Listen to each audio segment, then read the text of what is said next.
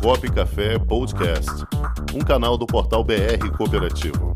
Apresentação: Cláudio Montenegro. Produção: Comunicop.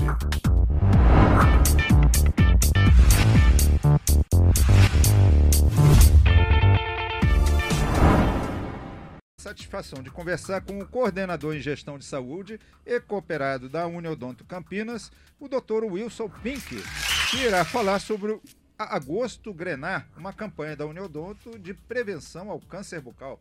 Ele já está aqui conosco. Boa tarde, Dr. Wilson Pink.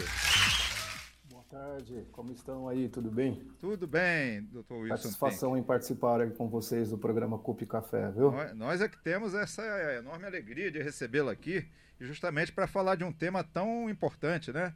Como é que surgiu essa ideia, Dr. Wilson Pink? Agosto Grenar. Bom, Agosto Grenar é uma campanha que a gente tem aqui na Uniodonto Campinas já há 13 anos, né? Agosto porque a gente realiza no mês de agosto e Grenar porque é uma, o Grenar é uma derivação do vermelho, que é a cor oficial da odontologia aqui no Brasil. Então, juntando aí o agosto e o Grenar, tem o nome de Agosto Grenar.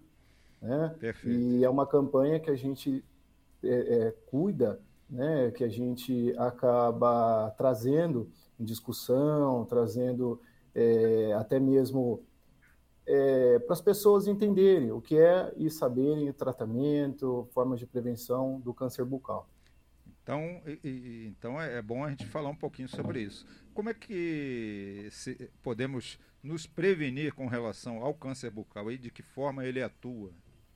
Tá. Então, o câncer bucal, ele é uma doença que afeta a região da cavidade bucal. Então, vamos ver lábios, língua, no caso o palato, que é o céu da boca, as a bochecha, a gengiva e até a região que a gente chama de orofaringe, que é aquela região no início aqui do, do pescoço, né, onde fica a úvula, que é aquela é, que é a anatomia, que é a campainha, né, como Sim. o pessoal chama aí é, essa, essa, essa anatomia é a úvula, né, que é a campainha.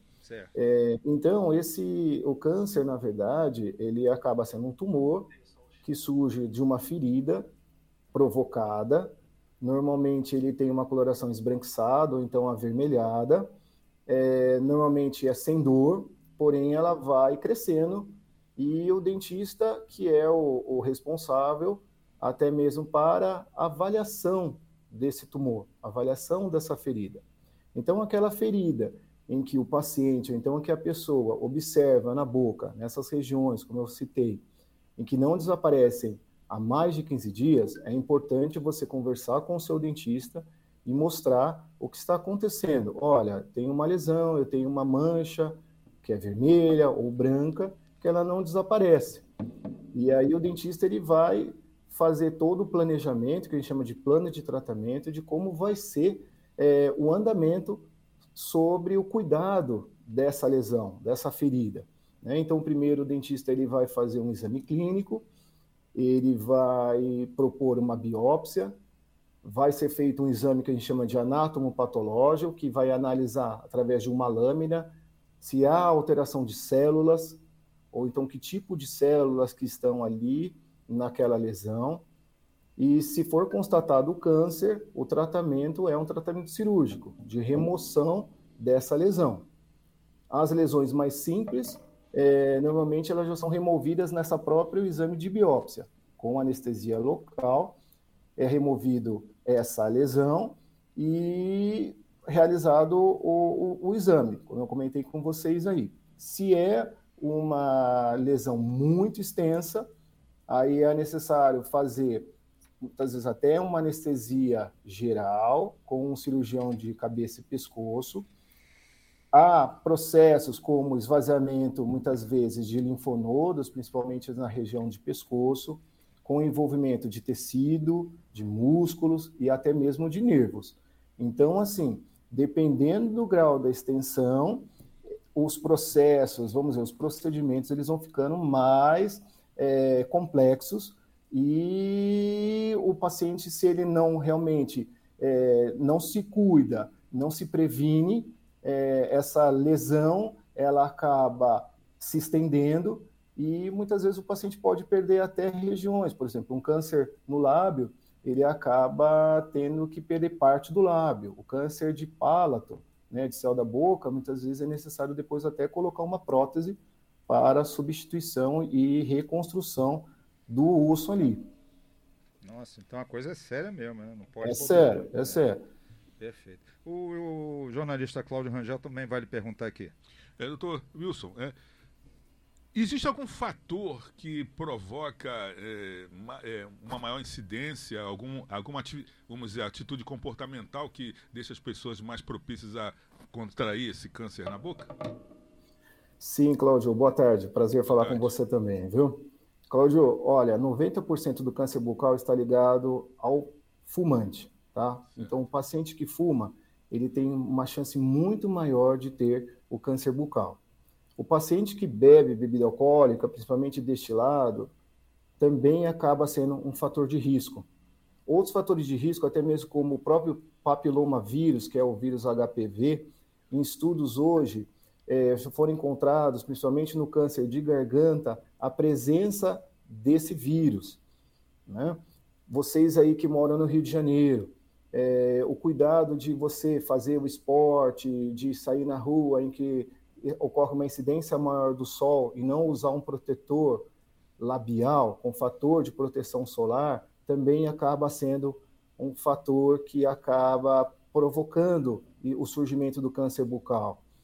É, pacientes que fazem uso de remédios como que estão tratando de câncer, né, também acabam tendo a ocorrência do câncer bucal. Né? Então, pacientes imunossuprimidos que fazem uso de medicamentos que vão para evitar a rejeição de um transplante, né, é, ele também pode desenvolver o, o câncer bucal. E além, aquele paciente que ele tem um descuido com a sua própria saúde bucal, que não procura o dentista para fazer um tratamento a cada seis meses, que não tem uma boa higienização, que não usa a escova e o fio dental de modo adequado, é, bem como também aquele paciente, então aquele indivíduo que ele acaba descuidando da própria saúde física em geral, então ele acaba tendo uma alimentação muito é, de alimentos ultraprocessados, né? Então aquela coisa pronta. Então você compra um sanduíche pronto, você já compra um salgadinho, esses que vêm no pacote. Você acaba tomando muito refrigerante. É, então tudo que for muito ultraprocessado e você deixa de, de ter uma dieta equilibrada, é, baseada de legumes, verduras, proteínas, é, você vai ter propensão a ter o câncer bucal, sim. Agora, doutor é, Wilson Pink, também podemos atrelar isso uh, à questão sexual, por exemplo, praticante de é, sexo oral, isso também pode levar ao câncer bucal?